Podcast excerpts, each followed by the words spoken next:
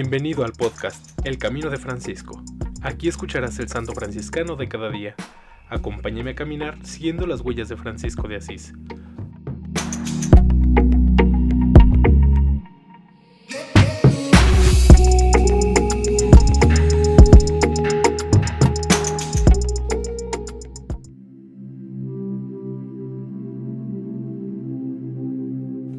Junio 20. San Wilhelm de Dinamarca sacerdote y mártir en Gorkum, de la Primera Orden, 1482 a 1572, canonizado por Pío IX el 29 de junio de 1867. Wilhelm de Dinamarca nació en 1482. Tenía 90 años cuando sufrió el martirio, después de haber huido una primera vez a la persecución de los luteranos en Dinamarca. Siendo muy joven se consagró al servicio del Señor, tomando el hábito y siguiendo la regla de San Francisco de Asís en la orden de los hermanos menores. Pronto fue un auténtico religioso que se distinguió por su santidad. En el siglo XVI, los hermanos menores de Dinamarca tenían 15 conventos y numerosos hermanos. El protestantismo se abatió como un rayo sobre los católicos y en parte sobre el clero. Los franciscanos defendieron valientemente la fe católica.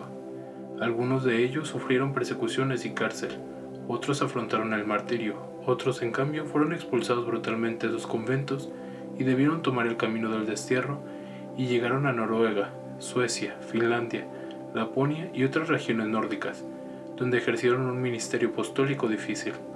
Wilhelm se refugió en Holanda, donde Dios le preparaba para un nuevo campo de batalla y le reservaba la palma del martirio. Fue acogido en el convento de Gorkum. En ese seráfico asilo, el prófugo dio ejemplos de virtudes eminentes, pobrísimo, poseía solo el breviario para rezar el oficio divino. Penitente, no dormía nunca en el lecho, sino directamente sobre el duro suelo. Ayunaba varias veces en la semana, a pan y agua. Sometía su cuerpo a frecuentes flagelaciones. Su rostro parecía tan demacrado que daba la impresión de tener solamente huesos y piel. Todos lo llamaban el Padre Penitente. Fue religioso humilde de corazón, obediente, devoto, sido en oración. Dios lo glorificó con especiales carismas. Aprisionado por los geusos en la cárcel, siempre se le vio de rodillas. Junto con su cohermano San Nicasio, siempre era sido en la oración. Para él la cárcel, más que una celda, era un templo. Los herejes no respetaron su venerable canicie, más bien lo maltrataron más que los demás. De los labios del santo anciano salían solamente esta invocación, Deo gracias, frase que él pronunció también antes de ofrecer su cuello a la soga.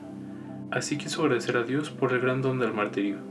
También oró por los mismos verdugos y les agradeció porque le apresuraban la entrada a la patria celestial. San Wilhelm de Dinamarca era el más anciano del grupo de mártires. En alabanza de Cristo y su siervo Francisco. Amén.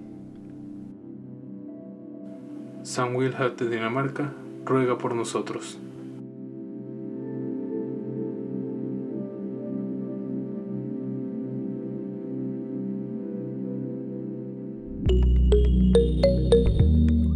Te invito a que compartas este podcast y sigamos juntos el camino de Francisco.